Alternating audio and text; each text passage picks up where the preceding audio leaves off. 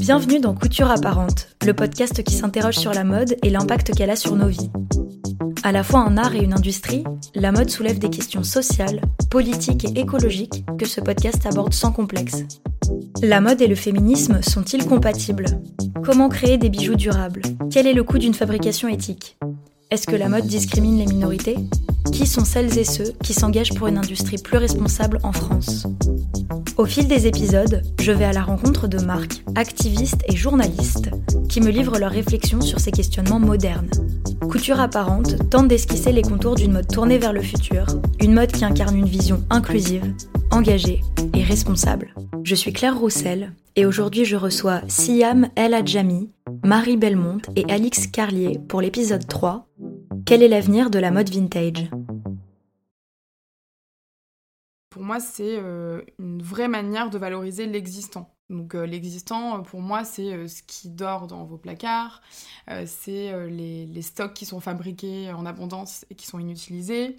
C'est vraiment valoriser finalement ce qui a déjà utilisé des ressources naturelles. Donc quand euh, un jean a traversé le monde, quand on a produit déjà un vêtement, qu'il est porté quelque temps et oublié, je me dis, il en existe tellement que, bah, en fait, il faut les valoriser. Donc les remettre euh, en circuit, finalement, c'est une vraie alternative responsable parce que ça n'utilise pas de nouvelles ressources naturelles ou très peu. On en parlera sûrement après, le, le transport, etc. Mais voilà, pour moi, déjà, pour cette raison-là, c'est évident. Marie Belmont est la fondatrice de La Bonne Pioche, une boutique qui sélectionne des pièces vintage et de seconde main à l'esthétique minimaliste intemporelle. Elle est convaincue que le vintage, en plus de son avantage écologique évident, incite à une consommation plus raisonnée. Après, c'est vrai que je trouve que dans la dans l'approche, c'est-à-dire quand tu vas acheter une pièce de seconde main, je trouve que tu vas fatalement avoir un peu plus de mal à choisir une pièce parce que tu n'auras pas forcément ta taille, donc tu vas aller vers une pièce unique. Donc tu vas chercher une pièce qui te correspond plus.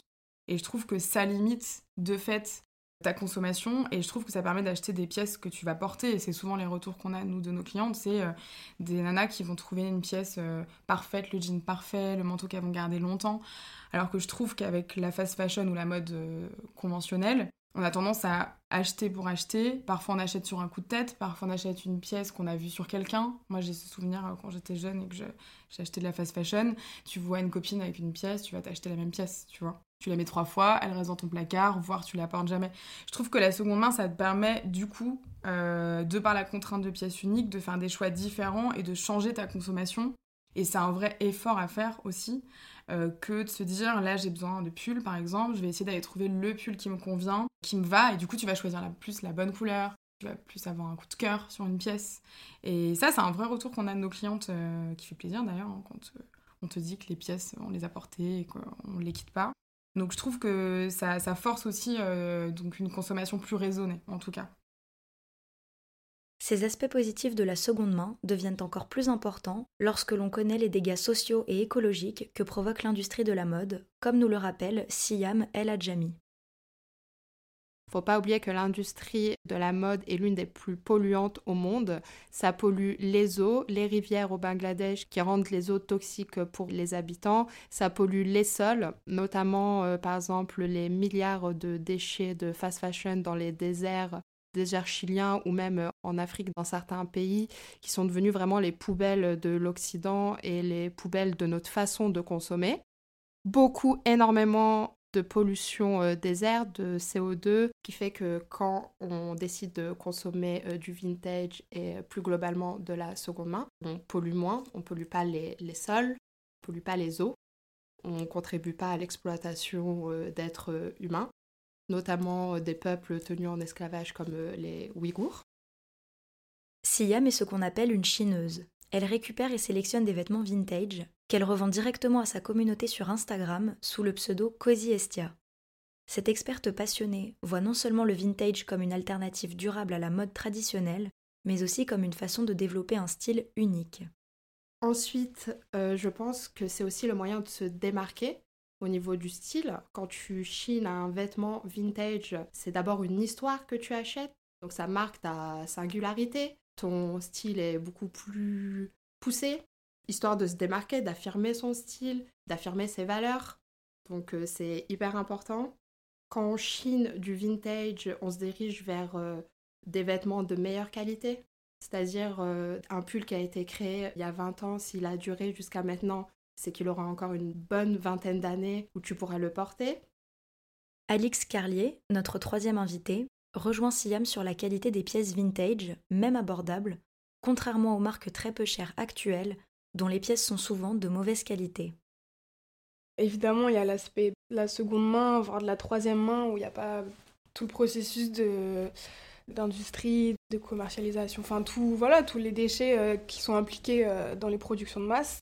On retrouve une certaine qualité, je trouve, dans le vintage qu'on retrouve pas forcément dans les marques ou dans les marques. Euh, je pense que les marques abordables vintage, donc c'est-à-dire il y a 20 ans, elles n'ont pas la même qualité que nos marques abordables aujourd'hui, je trouve.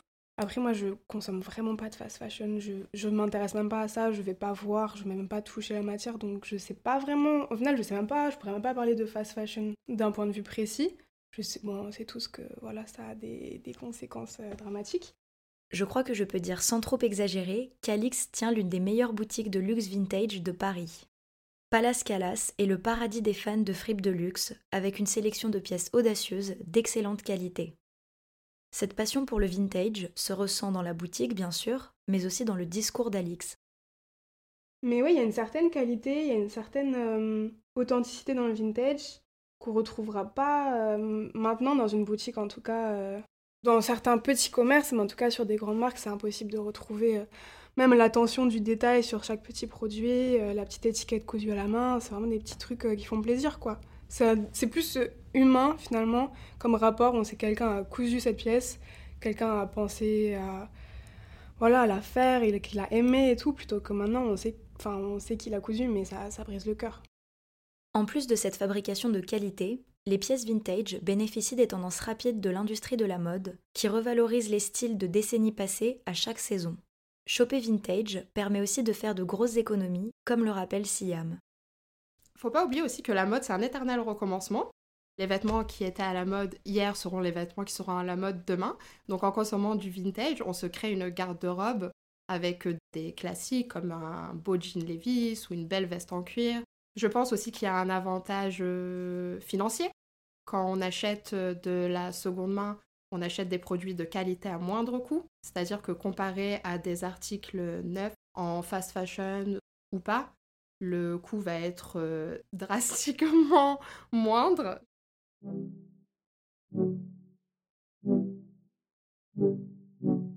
Quand on constate ces avantages écologiques, esthétiques et économiques, on comprend mieux pourquoi le vintage devient de plus en plus populaire. J'ai demandé à mes invités si ce nouvel engouement se ressentait sur leurs projets, et leur réponse a été unanime. Évidemment, j'ai remarqué ça. Moi, je consomme de la seconde main depuis que j'ai à peu près 13 ans. C'est-à-dire que ça a toujours été dans mon mode de vie. À cause ou grâce à mes parents, on allait chiner le dimanche ensemble. J'avais pas le droit aux grâces, matinées, ça m'embêtait à l'époque. Mais euh, maintenant, c'est un peu devenu ma force, donc euh, c'est marrant. Ou le samedi, on allait faire des tours euh, chez Emmaüs. Donc, moi, j'ai remarqué la différence entre quand j'étais jeune, il y a quelques années, et maintenant, ou à l'époque, euh, quand j'allais chiner, la tranche d'âge euh, devait être de 40 à 60 ans et il n'y avait jamais de jeunes de mon âge qui chinaient euh, des, vêtements. Et d'ailleurs, à l'époque, c'était carrément vu comme une honte d'aller dans les magasins de seconde main, dans les friperies ou dans les boutiques solidaires. je m'habille en seconde main euh, surtout pour l'avantage financier, parce que je suis issue d'une famille nombreuse et du coup, pour euh, pouvoir habiller tout le monde, il fallait trouver des solutions. Et la seconde main, c'était une solution pour mes parents. Mais euh, ça m'empêchait pas d'être à la mode ou autre. C'est-à-dire que j'allais acheter des vêtements en seconde main avec mes parents, mais je trouvais toujours des choses qui ressemblaient à ce que mes amis portaient, qui venaient d'H&M, de Zara. Mais quand on me demandait d'où ça venait, je gardais un petit peu le secret. J'osais pas dire que c'était de la seconde main parce qu'à l'époque, c'était très mal vu. C'était quelque chose euh, de, pour les pauvres, de, de, sale. Euh.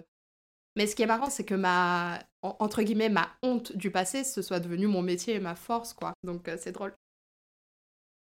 Je crois que Siam a soulevé un point essentiel à propos de la consommation de seconde main. Il y a quelques années encore, des préjugés classistes rendaient ça carrément honteux. Je suis vraiment contente que le sujet se soit démocratisé, mais ça me paraît important de noter que, quand les gens achetaient pour des raisons purement économiques, c'était mal vu, mais que maintenant, avec les nouvelles tendances, l'approbation sociale est au rendez-vous. L'évolution du vintage ne nous parle pas que de style, elle nous parle aussi de notre rapport aux classes sociales et des préjugés qui les régissent. Clairement, en 2022, la situation a changé, pour des raisons stylistiques, mais pas que. Quand Marie a répondu à cette question, elle m'a expliqué comment une prise de conscience écologique chez les consommatrices et consommateurs a fait exploser le vintage. Alors oui, clairement, parce que l'événement La Bonne Pioche, euh, bah, le premier événement La Bonne Pioche, il était il y a 7 ans. Donc euh, en effet, on ressent vraiment euh, un, vrai changement et surtout la cible est totalement différente. C'est vrai que quand on a commencé La Bonne Pioche, c'était vraiment l'idée d'un vide dressing. Donc ça partait de cette idée que nos placards sont pleins, qu'on a des millions de vêtements qui dorment. Et il y avait cette mode du vide dressing à l'époque.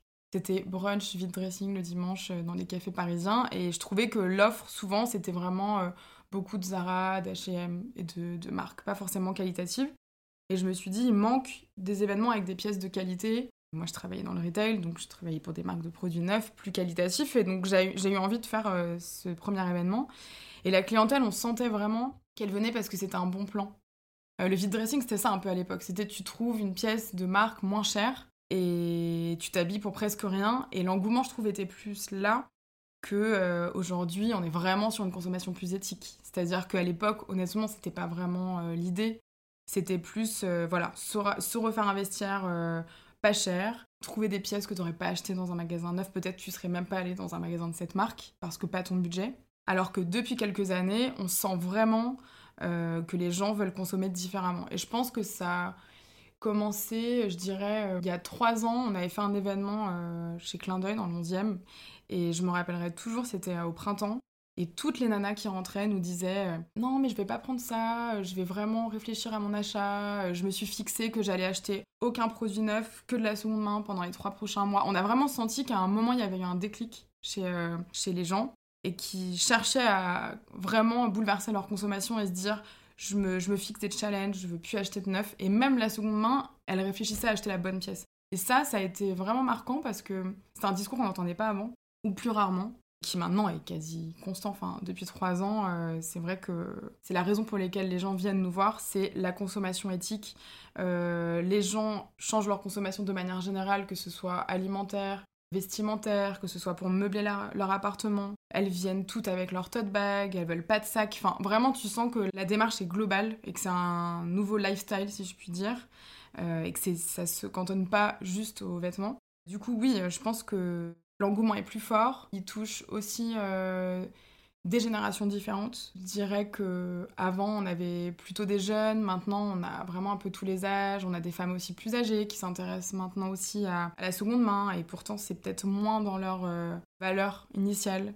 Mais voilà, on a vraiment des gens aussi avec des budgets différents. Donc ouais, je pense que ça touche plus largement, euh, je vais parler des femmes parce que c'est vrai que nous on, a plus une clientèle féminine, quoi, qu'on a des pièces... Euh, non genré, mais euh, c'est vrai qu'on a quand même plus des femmes. Donc voilà, j'espère que ça va continuer dans ce sens, en tout cas. Du côté d'Alix, c'est légèrement différent. Elle vend exclusivement du vintage et a donc une base de clientes passionnées. Petite précision d'ailleurs, car c'est vrai que depuis le début de l'épisode j'alterne entre les termes, la seconde main, c'est tout ce qui a déjà été acheté, consommé une fois, alors que le mot vintage désigne les produits qui ont plus de 20 ans d'âge, même s'il y a débat sur les dates, comme vous le verrez plus tard. Mais au-delà de ces fameuses clientes, Alix voit de nouvelles personnes s'intéresser au vintage depuis quelques temps. Moi, j'ai un profil de cliente qui est très bah, visuellement reconnaissable déjà parce que ça se passe dans des dans des pantalons pas de dans des vestes courrèges, un style très prononcé vintage.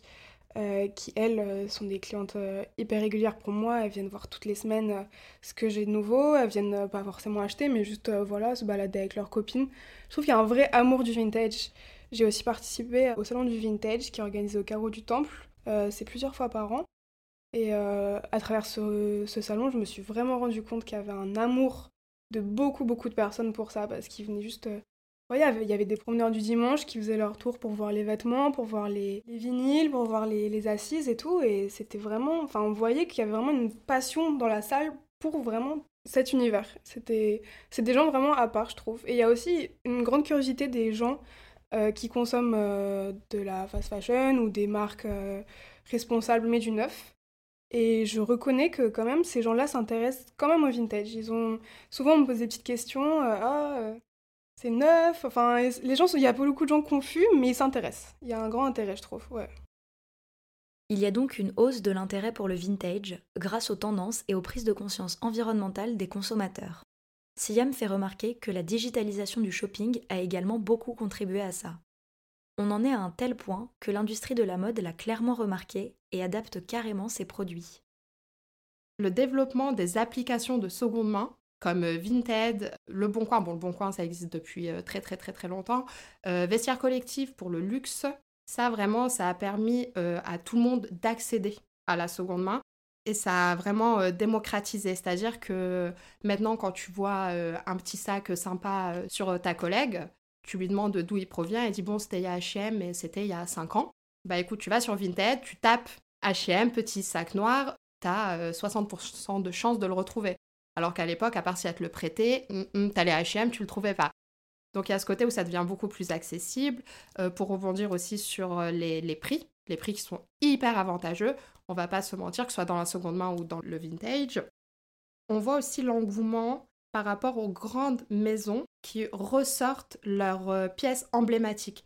Par exemple, il y a tellement eu un engouement autour du vintage de luxe.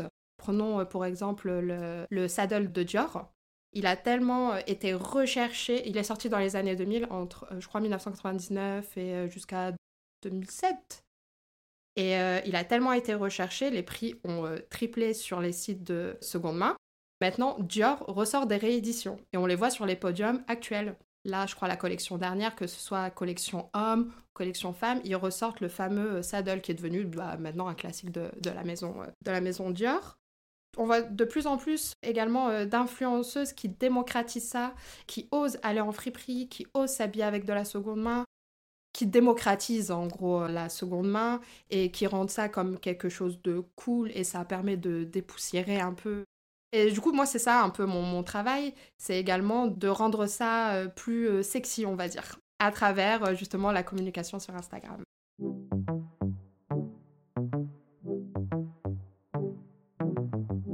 Vous en doutez sûrement, travailler dans la mode vintage reste un sacré défi malgré les avantages et l'engouement pour le sujet.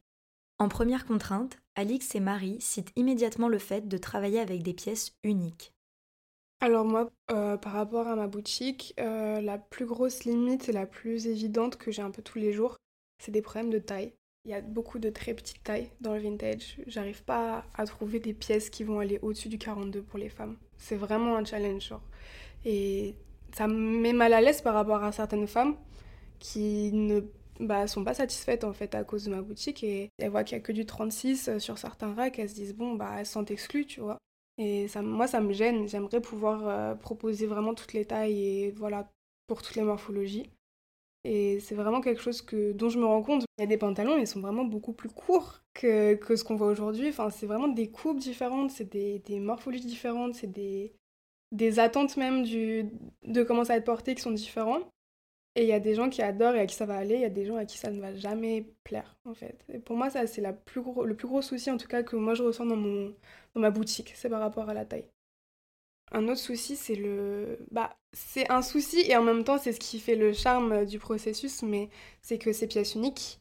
Et parfois, il y a des gens qui, justement, n'ont pas l'habitude de faire du shopping de vintage qui vont venir me voir et qui vont me dire est-ce que vous avez une autre couleur? Est-ce que vous avez une autre euh, taille ou une autre pièce? Et je suis un peu en mode bah non, impossible.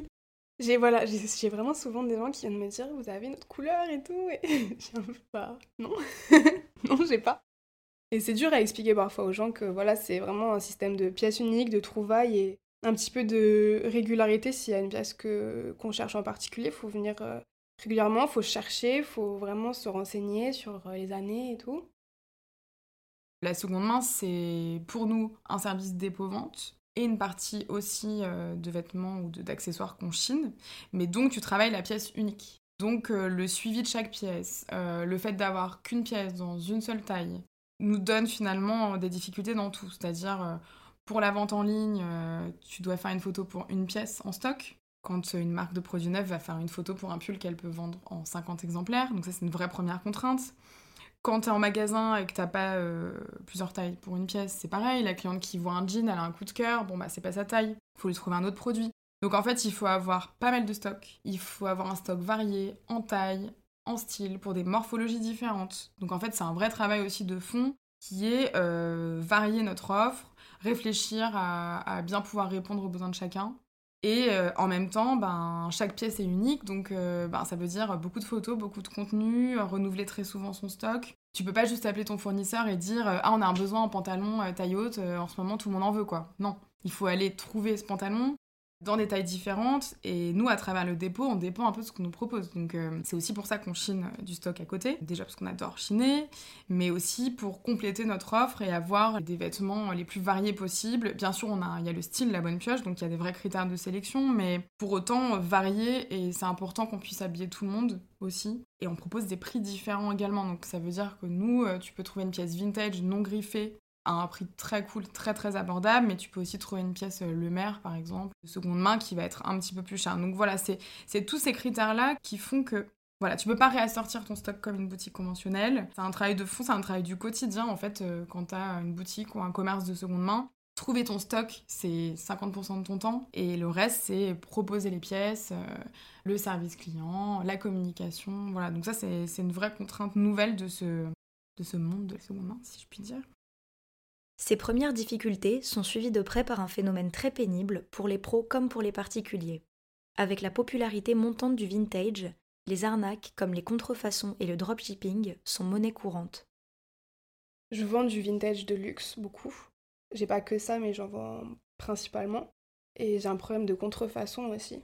Euh, j'ai beaucoup, je me rends compte qu'il y a beaucoup de vêtements qui sont contrefaits ils sont contrefaits. Et ce qui est étonnant, c'est que parfois, c'est des pièces où on se serait jamais dit que ce pantalon qui est genre un, tailleur gris, ça, quelqu'un aura mis une fausse étiquette Givenchy dessus, quoi. Pour euh, je ne sais quelle raison. Il y a vraiment, même surtout sur les sacs à main, surtout sur les sacs à main, ah ouais. Je me rends compte qu'il y a énormément de, de faux qui circulent dans le monde du vintage. Et moi, mes sources sont plutôt des, des sources certifiées, correctes. Enfin, je connais les gens, ça vient de France. Mais euh, les, parfois, les vendeurs eux-mêmes ne savent pas qu'ils vendent du faux. C'est incroyable. Les coutures, ça travaille toujours euh, les maisons de luxe et pas de luxe, tu vois ce que je veux dire Vraiment, c'est pour moi, c'est flagrant. Ça, tu vois une couture qui est un tout petit peu pas droite ou tu vois un petit fil euh, un, qui a un petit peu... Tu sais que c'est du faux. Ouais c'est bien, je suis heureuse que ça se démocratise, que de plus en plus de gens prennent conscience et consomment de, la seconde main et notamment du vintage. Mais faut pas oublier que du coup, depuis ces dernières années, il y a eu beaucoup d'abus. Notamment, je vois sur des plateformes comme Vinted, des gens qui font du dropshipping. Le dropshipping, ça consiste en quoi? À acheter des vêtements sur des, euh, des plateformes de fast fashion dont je citerai le nom, je ne citerai pas le nom au contraire, et de les revendre sur euh, Vinted étiqueté euh, vintage. Alors que c'est des choses de piètre qualité qui ont été fabriquées euh, par euh, des petits-enfants ou des femmes sous-exploitées à l'autre bout de la terre et vendre ça à des prix incroyables. Ça va de 40 euros pour une robe achetée 10 euros sur AliExpress. Et moi qui fais mon taf avec passion et j'ai envie justement d'offrir des belles pièces, que ce soit vintage ou même de seconde main, mais ne pas mentir sur la qualité du produit, d'où il provient, parce que oui, ça m'arrive de chiner des pièces de fast fashion qui sont sorties à 20 ans, mais je stipule que c'est de la seconde main et que c'est pas du vintage, donc faut pas mentir sur la qualité du produit et sur le produit en lui-même. Les vrais passionnés du vintage cherchent des fois des pièces qui vont avant les années 90. Euh, D'où le vintage 20 ans d'âge. Donc pour les puristes, c'est entre les années 20 et les années 90. Donc euh, est-ce qu'on considère euh, les vêtements fabriqués dans les années 2000 comme du vintage. I don't know. Chacun se fait son propre avis. Moi, personnellement, oui, parce que des petites, des petites robes, euh, par exemple le Kukai qui était fabriqué en France euh, fin années 90 avec des belles matières, pour moi ça reste du vintage, même si c'est une enseigne de, de fast fashion. Comme vous le constatez, s'engager dans un commerce vintage comporte de nombreux défis techniques. Et tout à l'heure, on évoquait les avantages écologiques de la mode de seconde main. Mais il ne faudrait pas tomber dans l'idéalisation, car ça reste malgré tout un mode de consommation. Marie insiste sur les dérives que ça peut entraîner. Des limites sociales ou écologique du vintage. Je pense qu'il y en a pas mal, dans le sens où il y a beaucoup de plateformes qui se lancent aussi, ou des événements avec beaucoup de choix de pièces qui incitent à nouveau la surconsommation, même si c'est de la seconde main. Donc je trouve que du coup, c'est dommage parce qu'on s'éloigne un peu de, l'idée de consommer différemment. Et après, il y a aussi euh, l'impact quand même euh, évident du transport. Beaucoup d'achats en ligne, beaucoup de retours possibles. Je trouve que Vinted, c'est une super plateforme aujourd'hui pour acheter de la seconde main. Mais c'est aussi une plateforme où tu vas acheter une pièce à la fois qui peut venir d'un pays voisin.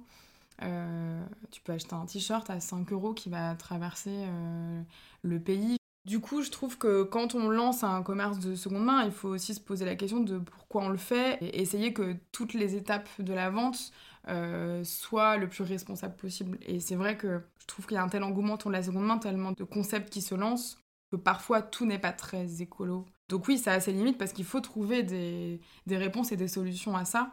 Et c'est la question qu'on se pose tout le temps.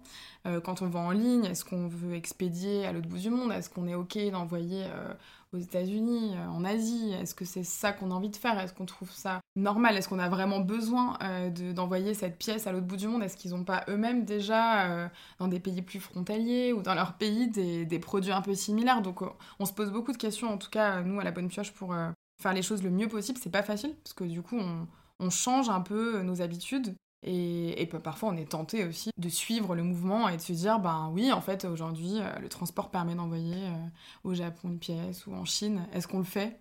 Donc ça, c'est une, vraie, euh, c'est une vraie question. Après, il y a aussi toutes ces marques qui veulent se racheter une conduite en proposant de la seconde main. Il y en a de plus en plus. alors, pour nous, ça nous inquiète pas trop et on regarde pas vraiment ce qui se, ce qui se passe de très près parce que c'est des enseignes qu'on ne fréquente plus. Mais du coup, les limites de la seconde main, c'est aussi ça. C'est est-ce que euh, les euh, gros euh, mastodontes du prêt-à-porter vont pas se positionner sur ce marché parce que c'est un, nouveau marché essentiel et qu'il va devenir, je pense, incontournable aussi parce qu'il y a une vraie demande. Donc toutes ces questions, il y en a plein pour en parler pendant des heures. Mais en tout cas, j'ai hâte de voir quelle va être la suite. J'espère qu'il n'y aura pas trop de greenwashing et que, et que les marques essaieront de faire du mieux qu'elles peuvent. Enfin, la base de leur business, c'est une consommation vraiment des conditions sociales, euh, un transport, euh, des matières cheap, euh, polluantes, qui sont non durables. En fait, la base de leur business est vraiment à l'opposé de, cette démarche. Donc tu te dis, ben, pourquoi vous proposez la seconde main finalement? Quel, quel intérêt? Est-ce que c'est vraiment juste parce que vous vous positionnez sur ce marché ou est-ce que vous avez vraiment un intérêt à faire ça? C'est ça qui est un peu dommage. Le greenwashing évoqué par Marie est aussi un grand sujet pour Siam, qui dénonce une récupération du marché par la fast fashion pour se dédouaner des catastrophes qu'elle provoque.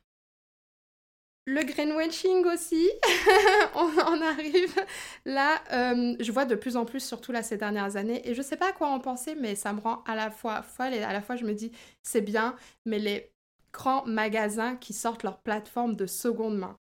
Quand on apprend que c'est juste des retours qui ont été portés une fois et qui devaient, enfin, qui devaient être détruits, qui sont estompés seconde main, il y a un moment donné, je me dis, hum, hum, il y a un problème là-dedans, quoi. Donc euh, le greenwashing de la part des fast fashion, euh, justement parce qu'ils voient cet engouement autour du vintage et parce que les gens aussi font de plus en plus attention à leur manière de consommer. Notre consommation, ça a un, pouvoir. Ça, ils l'ont bien deviné, les enseignes de, fast fashion. Et euh, du coup, ils, surfent pour dire, bah écoutez, nous, on a produit avec du coton bio, on a produit dans des endroits où on a bien rémunéré. Et puis quand on leur demande des comptes, on sait pas, on externalise.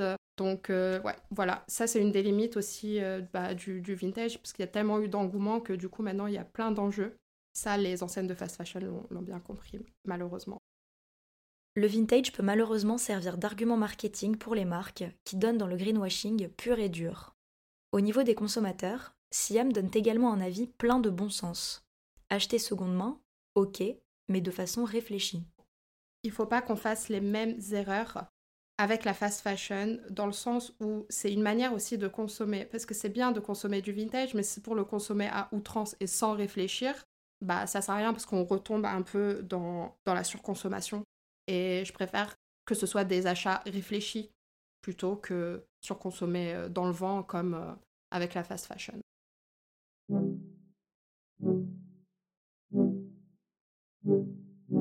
La mode vintage est un domaine complexe, aux défis et aux formes multiples.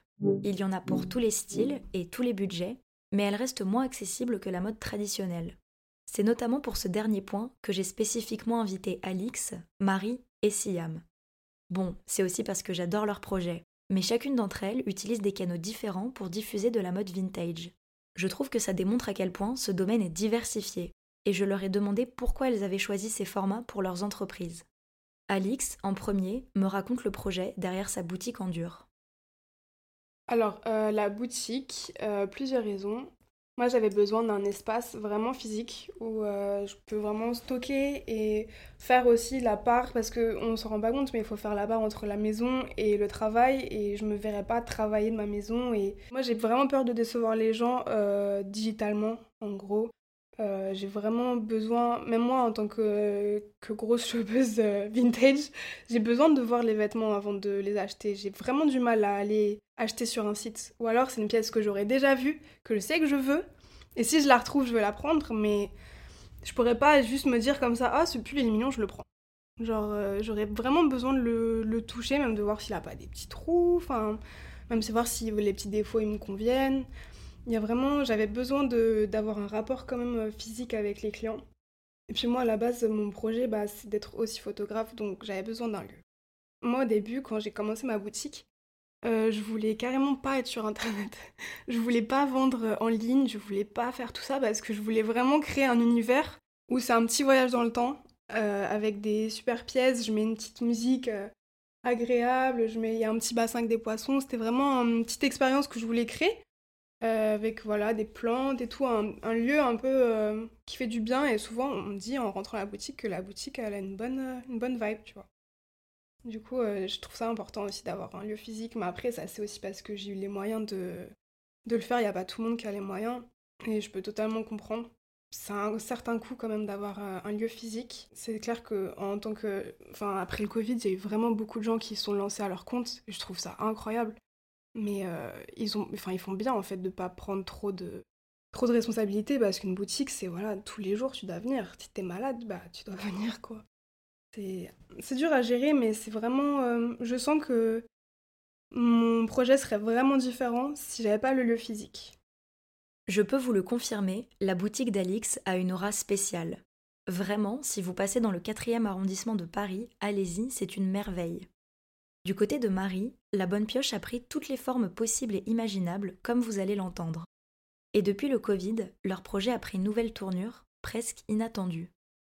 Donc, euh, ben, la bonne pioche, ça a commencé avec des événements parce que, comme je te l'ai dit euh, tout à l'heure, euh, c'est comme ça que la bonne pioche est née. une idée d'un vide dressing. À l'époque, ça s'appelait le vide dressing goûter parce que c'était vraiment un événement dans lequel on, se retrouvait, on rejoignait des copines, on venait faire des bonnes affaires et on avait toujours un petit coin goûter, cake, boisson, etc.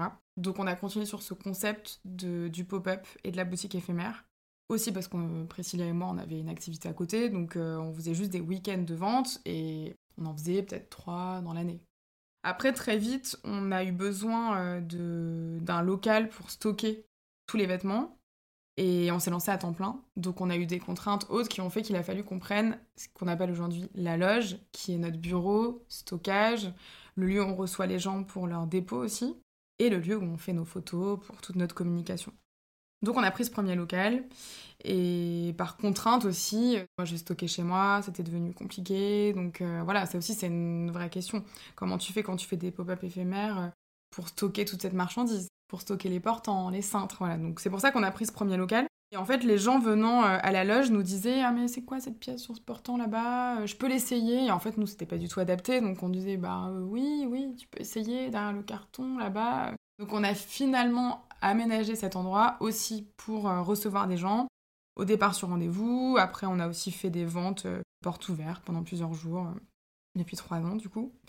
Donc la loge est devenue un peu aussi une boutique sur rendez-vous. Showroom, c'est un peu caché, c'est pas sur rue, donc c'est un format un peu particulier, mais qui a finalement plu, alors que c'était pas trop l'idée de départ. Et le e-commerce, eh ben le e-commerce, je pense qu'il a trois ans, notre site internet. Pourquoi on a lancé euh, ce, site? Au départ, c'était parce que c'est vrai que notre consommation, euh, nous, se fait pas mal en ligne. Donc on s'est positionné euh, sur ce marché en se disant c'est incontournable aujourd'hui d'avoir un site internet. Donc on a voulu un peu tester. On s'est vite rendu compte que c'était une vraie vitrine aussi. Donc, c'est-à-dire euh, faire découvrir ton projet à travers des looks, des, produits, ben, ça montre tout de suite à tes clientes ce qu'elles vont pouvoir trouver lors de tes pop-up. Donc, on a trouvé que c'était un outil intéressant. Très vite, on a été confronté au problème des photos. Donc, faire des photos pour une pièce, faire la photo de devant, de derrière, de la matière, pour vendre un pull à 45 euros, avec des prix abordables. C'est vrai que c'est contraignant. On a décidé de continuer de le faire et d'essayer de trouver le meilleur système pour faire le plus de photos, le plus qualitatives, voilà, en peu de temps. Ben justement pour ça, pour, euh, pour pouvoir montrer aux gens ce qu'on fait, pour euh, donner accès à la seconde main à des personnes qui ne sont pas forcément sur Paris aussi. On a beaucoup de clientes qui sont dans des petites villes. Elles n'ont pas forcément euh, d'options de seconde main à part friperie ou dépôt-vente très conventionnelles. Elles ont Internet bien sûr, comme Vinted, etc. Mais qui cherchaient vraiment une boutique qui proposait une sélection préfaite. On s'est dit que c'était quand même intéressant de, de proposer ça. Et c'est vrai que c'est les retours qu'on a aussi de ces clientes sont contentes de pouvoir acheter des pièces qualitatives en ligne parce qu'elles n'ont pas ça dans leur ville. Donc euh, on a continué le, e-shop euh, pour cette raison. Et puis, euh, ben, de fil en aiguille, il y a eu le Covid, on a pu faire moins de pop-up. On s'est rendu compte que les gens étaient très en attente de venir sur place, de voir le produit, d'essayer le produit aussi. C'est vrai que ben, parfois tu as envie d'essayer ce jean pour savoir s'il te va bien, tu as envie d'en essayer plusieurs. Donc euh, on s'est rendu compte que les gens étaient quand même en attente aussi de venir physiquement échanger avec nous, qu'ils euh, étaient contents d'avoir un conseil aussi. Donc finalement, on, a eu ce sentiment de, cette envie de retour en boutique, vraiment, et qu'on peut changer de mode de consommation tout en voulant pour autant euh, venir rencontrer des gens comme dans une boutique conventionnelle finalement. Et c'est cette idée-là euh, qui nous a donné envie d'ouvrir notre boutique permanente, qui ouvrira, je l'espère, au mois de mars, dans le 11e, à Paris. Et on a trouvé un lieu qui va regrouper ben, l'espace pour faire vos dépôts, un espace pour faire nos shootings, et une boutique ouverte sur rue qui ne nécessite pas de rendez-vous, qui sera ouverte tout le temps. Et ça, c'était une vraie demande de nos clientes. C'est vrai que le côté sur rendez-vous, c'est un peu contraignant. Et parfois, tu te réveilles et c'est ton jour off et tu as juste envie d'aller faire du shopping pour te faire plaisir et t'as pas envie d'aller consommer euh, du neuf ou en tout cas de la fast fashion ou d'être tenté d'aller acheter euh, voilà une pièce juste pour euh, te faire du bien et ben en fait on a envie d'avoir cette option là c'est-à-dire viens te faire plaisir à la bonne pioche on va t'apporter un conseil tu achèteras éthique seconde main et pour autant on va te chouchouter on va te proposer des pièces on va prendre soin de toi c'était important pour nous d'avoir ce lieu euh, ouvert à tous quoi. Vous le voyez, les projets de boutique fixe, on le vend en poupe dans la mode vintage. Mais comme le fait remarquer Alix, il faut avoir accès à des fonds volumineux auxquels de nombreuses entrepreneuses et entrepreneurs n'ont pas accès, ce qui n'a rien d'étonnant. Siam fait partie de celles et ceux qui passent par le digital pour leurs projets. Mais, plutôt que de créer un site classique, elle a réussi à contourner l'aspect distant des écrans en construisant une véritable communauté sur Instagram avec qui elle partage très intelligemment ses trouvailles vintage. J'ai une fripe du nom de Cozy Estia sur Instagram. Mon travail consiste à chiner euh, des pièces euh, vintage seconde main dans mon univers, c'est-à-dire dans la direction artistique que je souhaite prendre, en tout cas pour Instagram, dans le but bah, de les valoriser, de les mettre en avant et bien sûr de montrer qu'on peut être à la mode tout en consommant de la seconde main et dépoussiérer cette vieille image que les gens ont de la seconde main. Pourquoi Instagram? Parce que tout d'abord, je voulais construire une véritable confiance entre moi et mes abonnés. Je voulais pas juste être un shop comme ça qui prend des modèles. Je veux que les gens sachent qu'il y a une personne derrière, il y a une âme, il y a une personne avec ses dix petites mains qui va chiner des belles pièces, qui les met en avant que j'apprécie de faire, c'est de chiner des choses que moi-même je pourrais porter, qui sont dans mon univers. Je souhaite partager ça. De base, si j'avais fait ce compte, c'était pour partager mes trouvailles. Après, ça a pris un certain euh, engouement euh, et, tant mieux. Et du coup, j'ai eu de, plus en plus euh, de demandes. Justement, j'ai choisi Instagram parce que bah, déjà, c'est un réseau social très démocratisé. Il y a pas mal de génération euh, Z. Comme moi, je vois la plupart de mes abonnés, euh, ma communauté, c'est des gens qui ont entre 17 ans et 30 ans. On échange quand je vends un vêtement, c'est pas seulement l'acquérir et l'envoyer. On échange sur les tailles, on échange sur euh, la qualité du produit. En fait, j'ai envie que mes, ma communauté se dise bah écoute, j'achète un vêtement à une, à une vraie personne. et il y a tout un taf derrière pour rendre aussi la friperie euh, beaucoup plus accessible. Parce qu'il ne faut pas oublier que bah, toi, Claire, euh, à Paris, euh, il y a des friperies dans tous les coins de rue. Ici, à Bordeaux, ça se démocratise vachement, donc il y en a dans tous les coins de rue aussi. Mais il ne faut pas oublier qu'il y a des gens dans des petits patelins qui n'ont pas de friperie physique. Et c'était aussi l'occasion de leur offrir une sélection et de, de leur offrir aussi mes services avec ces trois témoignages, je voulais vous montrer que de multiples chemins sont possibles pour proposer du vintage, chacun avec son lot d'avantages et d'inconvénients. Je ne sais pas pour vous, mais je suis assez mauvaise pour chiner, que ça soit en ligne ou dans les fripes. Alors, quand je suis allée enregistrer Siam, j'étais hyper curieuse de savoir comment elle se débrouillait pour faire sa sélection. Elle m'a raconté comment elle s'y prenait. Alors moi, je fais du head picking vintage, c'est de la cueillette vintage, c'est-à-dire que je ne fais pas appel à des grossistes.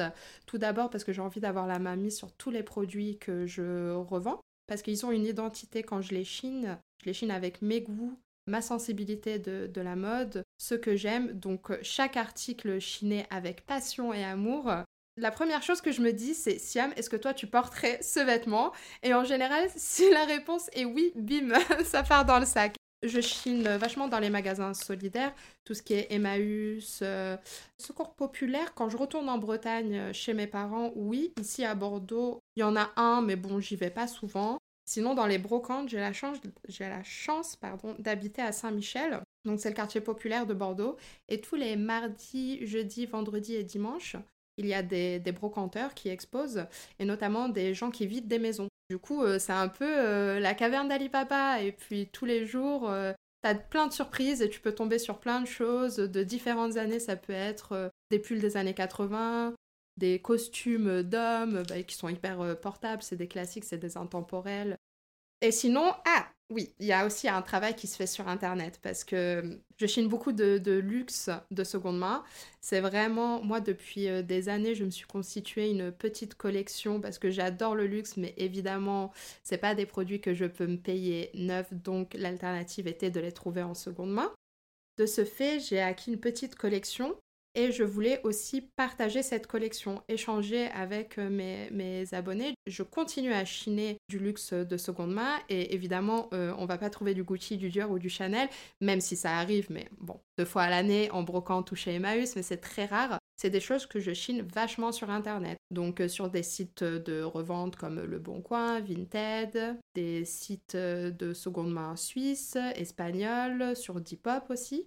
Et bien sûr, oui, ça m'arrive de faire euh, les petites friperies du centre-ville, mais euh, c'est pas avantageux pour moi parce que c'est des prix euh, élevés et moi, mon objectif est toujours de proposer des prix peu chers. C'est-à-dire qu'avant de fixer un prix, je me dis, Siam, quel prix toi tu mettrais dans cette petite blouse? Et si je pars du principe que je mettrai jamais 30 euros, je la mettrai pas à 30 euros. Je fais en fonction de ma sensibilité.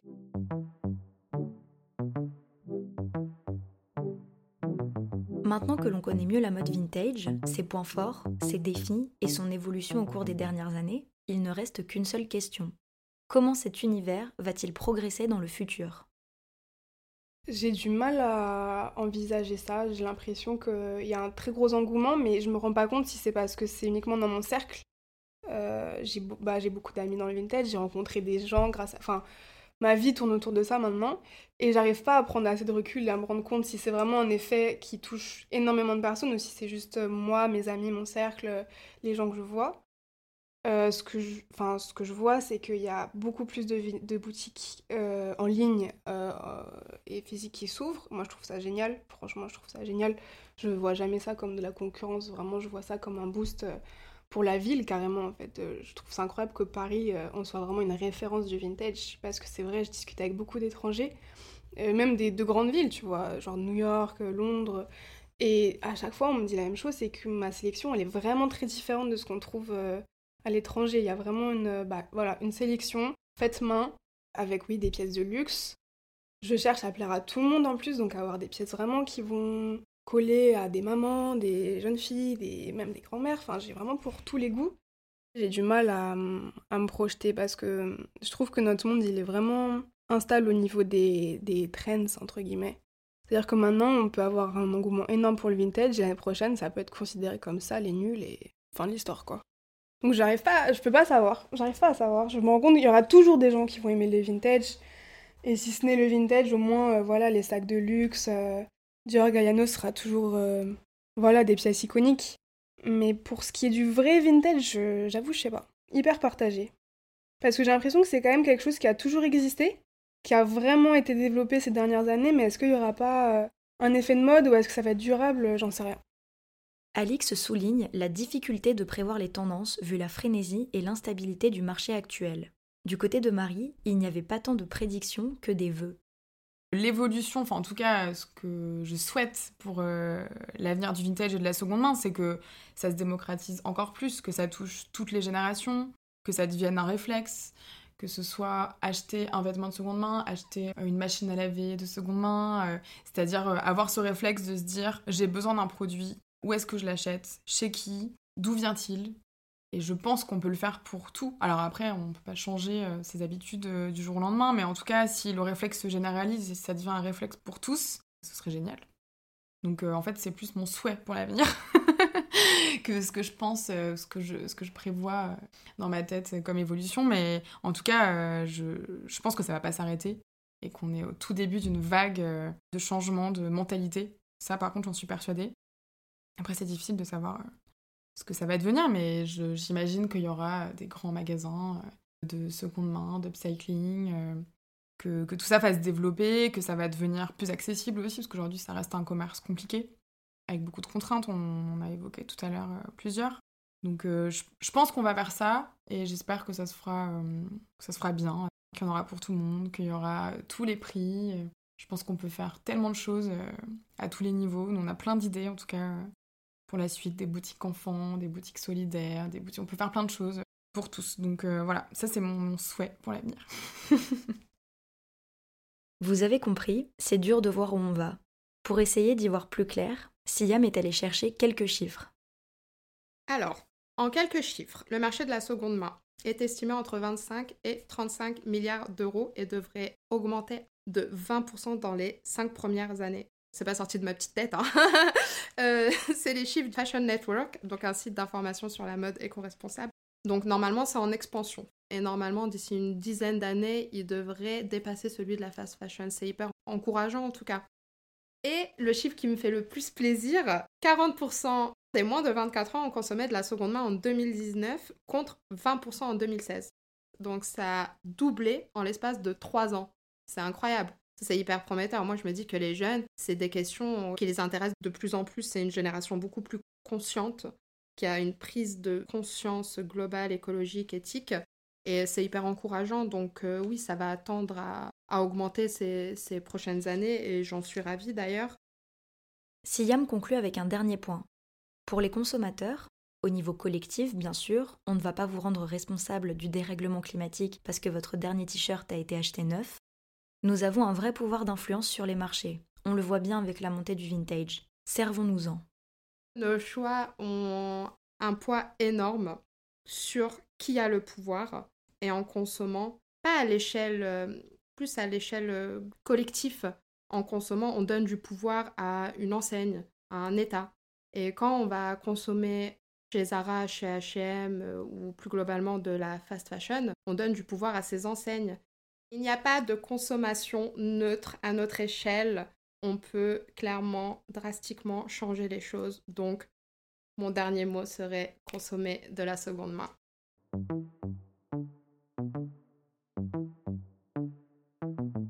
Merci infiniment à Siam, Alix et Marie d'avoir révélé les coulisses de leur métier autour de la mode vintage. Si vous cherchez à vous faire une garde-robe de seconde main de qualité, je vous conseille d'aller jeter un œil à leur boutique. Vous pouvez retrouver Alix et sa fripe Palace sur Instagram ou au 16 rue du Pont Louis-Philippe à Paris. Soutenez Marie et son projet La Bonne Pioche sur les réseaux sociaux, mais aussi bientôt rue de la Fontaine au Roi dans le 11e à Paris. Enfin, découvrez et chopez les sélections vintage de Siam sur son compte Instagram Cozy Estia. Merci également à Telio Garfive pour la production du générique. Vous avez aimé l'épisode? C'est le troisième de Couture Apparente Podcast. Pour m'aider à faire connaître le projet, n'hésitez pas à lui mettre une très bonne note sur les applications d'écoute, à en parler à vos proches et à le partager sur les réseaux sociaux. En parlant de ça, vous pouvez aussi suivre coutureapparente.podcast sur Instagram afin de ne manquer aucune de nos actualités. Je vous remercie pour votre soutien et je vous donne rendez-vous le 15 mars pour le quatrième épisode de Couture apparente.